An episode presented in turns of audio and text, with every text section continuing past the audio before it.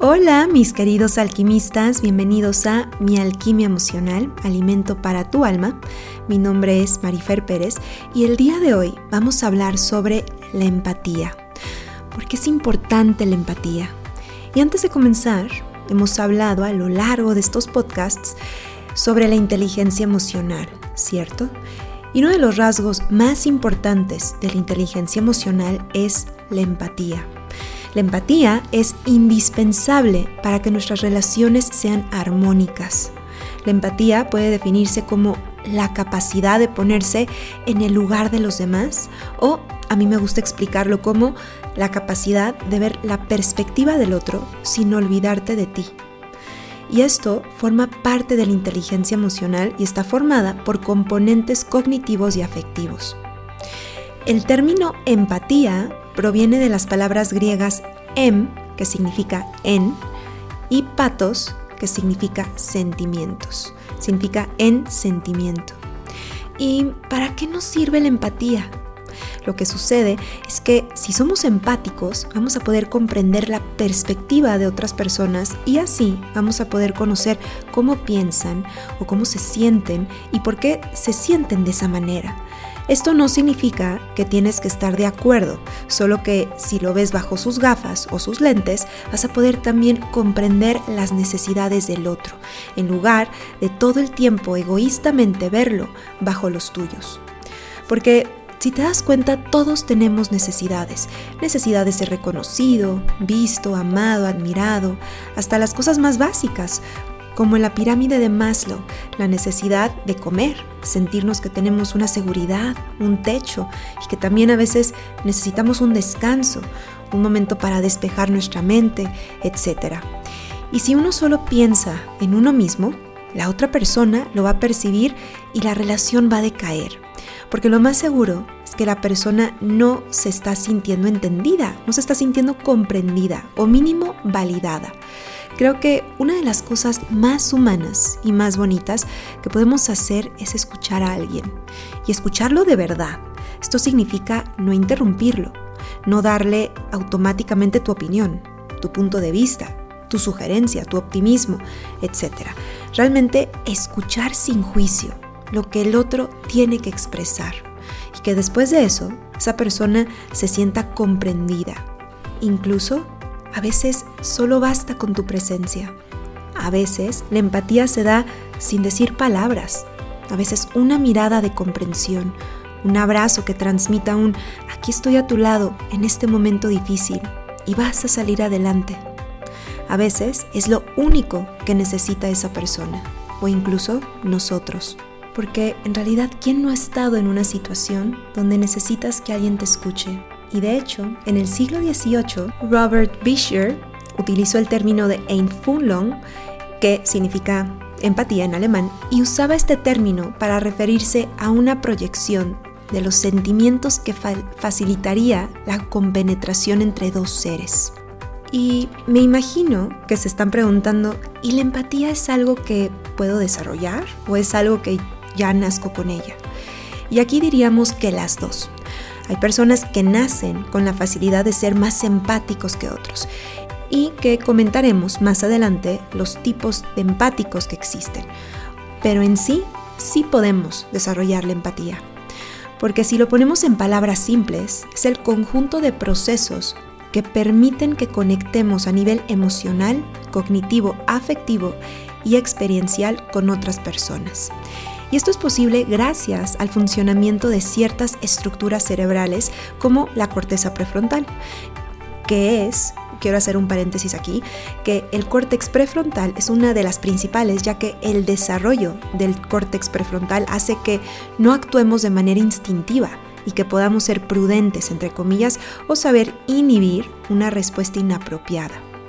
También es responsable la corteza temporal, la amígdala y otras estructuras límbicas. Y sin estas estructuras que acabamos de mencionar, no podríamos formar una teoría acerca del estado mental de nosotros mismos o de otras personas, que es lo que permite que finalmente entendamos otras perspectivas que no sean las nuestras, que podamos de alguna manera compaginar con el otro.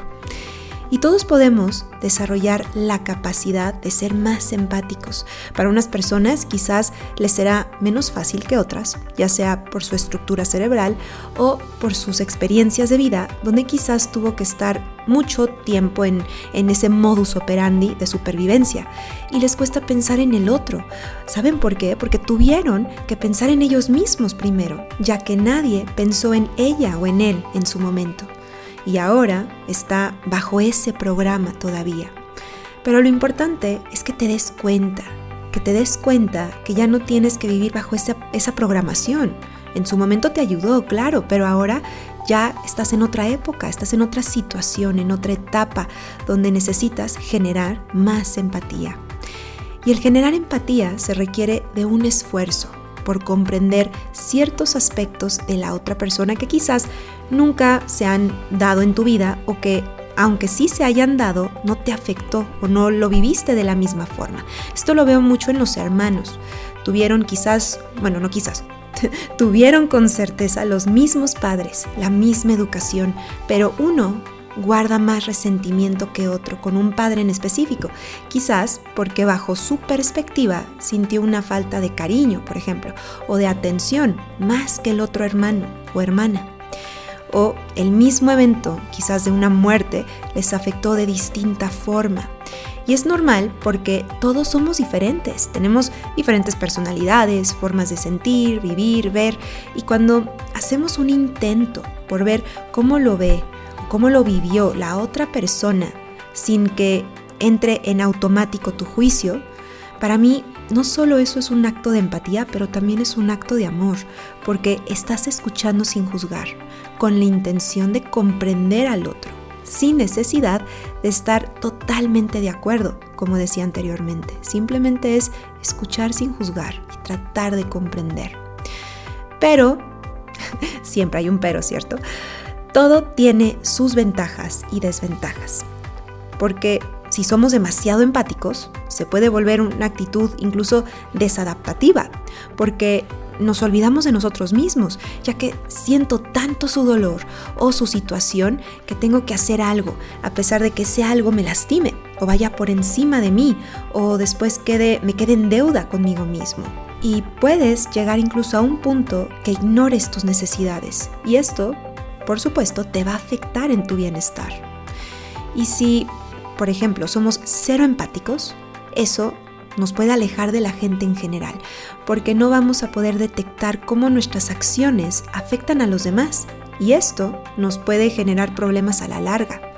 Por ejemplo, Vino a terapia una mujer muy joven que venía por problemas de pareja y comentó un día en la sesión, oye Marifer, el otro día mi novio me comentó que fue al funeral del papá de su amiga, de una de sus mejores amigas, y que su mejor amiga evidentemente estaba en un mar de lágrimas, sufriendo, llorando, y que cuando ella lo abrazó, él no sentía nada, no podía sentir ni su dolor ni nada, es como si no hubiera pasado nada. Incluso no sabía qué decir. Es como, ¿cómo se dice? Es como si no tuviera... Y yo le ayudé, ¿no? Y le dije, ¿empatía? Y me dijo, sí, eso, empatía. Y él usualmente no demuestra sus emociones, me seguía comentando. Y dice que le cuesta ponerse en el lugar del otro. Es bastante frío e incluso cuando uno está hasta llorando, hasta cuando yo lloro, no, no siente, no siente mis emociones. Y yo le dije a esta jovencita con mucho respeto, mira, una persona que no tiende a sentir empatía, incluso hasta en los momentos más dolorosos de alguien querido, suele ser, claro, en un grado extremo, sociópata o psicópata. Pero bueno, supongamos que no es, ¿no? Esta persona de todos modos le va a costar ponerse en tu lugar. Le va a costar ver lo que tú sientes. Y de hecho, justo viene esa sesión por eso, ¿no? Porque no tienen buena comunicación. Y una de las claves para tener una muy buena comunicación es la empatía. Y él no la tiene muy bien desarrollada, que digamos. El que te haya dicho eso es una alerta roja, inmensa con sonido y todo. Y más tarde, al poco tiempo, esta mujer se dio cuenta que su novio era narcisista. Y si recuerdan los podcasts anteriores, hemos dicho que los narcisistas suelen carecer de empatía por eso son agresivos, sin tener mucho o nada de remordimiento. Ahora, les voy a dar un consejo para las personas que quieren empezar a generar empatía. Es preciso preguntarte esto. Si yo estuviera en el lugar de esa persona, teniendo los padres que tuvo, viviendo la vida que vivió, teniendo las carencias emocionales que tiene o que tuvo, teniendo los miedos que tiene o que tuvo, viendo todo eso, ¿cómo me gustaría que me respondieran? ¿Qué necesitaría escuchar? ¿Qué necesitaría yo en su lugar? Y bueno, para los que ya son empáticos, muy empáticos, tienen que aprender a proteger su energía y sus emociones ya que los que son naturalmente empáticos son personas muy sensibles a las energías, a las emociones de otras personas e incluso a cosas. Y como perciben de más, a veces se pueden sentir cansados por absorber mucho de la otra persona o confundir sus emociones con la de los otros. El ser muy empático tiene sus beneficios porque puedes percibir más cosas que otros, pero también tiene sus desventajas porque, por ejemplo, si no sabes que eres empática o empático, quizás no vas a saber protegerte cuando te estás abriendo mucho de manera inconsciente hacia alguien. Por ejemplo, una persona muy empática puede ser aquella que escucha un problema de un amigo o de una amiga y después se siente con muy poca energía. Y no es la otra persona precisamente, no es que la otra persona sea un vampiro energético, como le dicen, sino que tú absorbiste su estrés porque te pusiste demasiado receptivo. Y eso te puede perjudicar porque te sientes agotado después. Estuviste demasiado empático. Por ejemplo, te voy a contar lo que a mí antes me solía pasar. Una vez, cuando tenía 18 años, íbamos unas amigas y yo saliendo de una tienda, cuando de pronto en la tienda de al lado vimos que estaban recogiendo a alguien, a una, a una mujer en una ambulancia porque estaba teniendo un ataque de ansiedad o de pánico muy fuerte.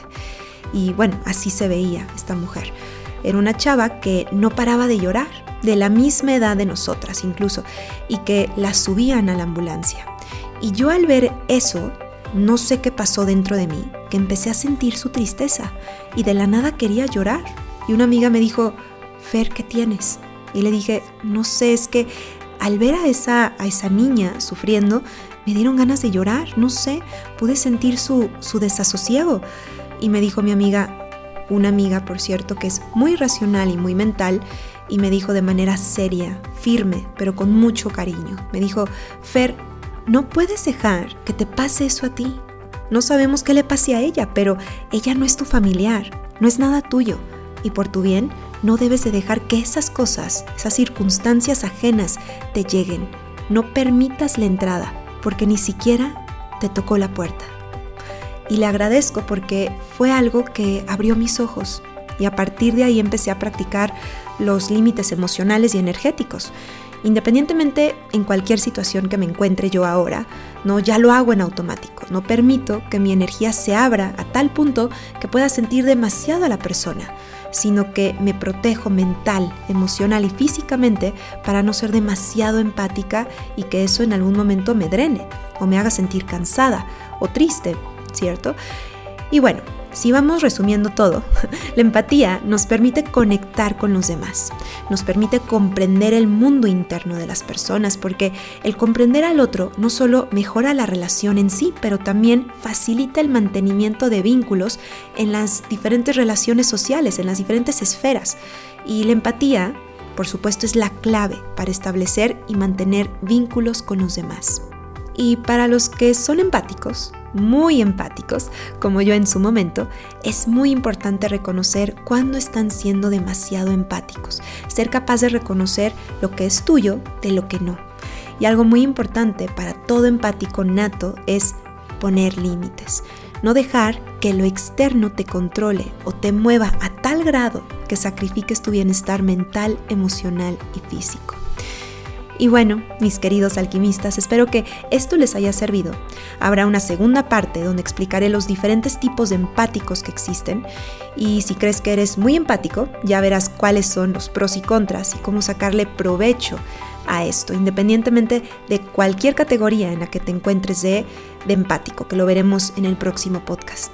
Y por el momento les mando un abrazo lleno de alquimia, como siempre, Y si quieren una sesión conmigo, me pueden buscar en mis redes como Marifer Pérez Psicóloga, en Instagram, en Facebook, incluso en Pinterest. Y si quieren algún curso, se pueden meter a mi página de mialquimiaemocional.org. Ahí están mis cursos por si les interesa. Y de mientras nos estamos escuchando aquí mismo en el próximo podcast en Mi Alquimia Emocional, Alimento para tu Alma.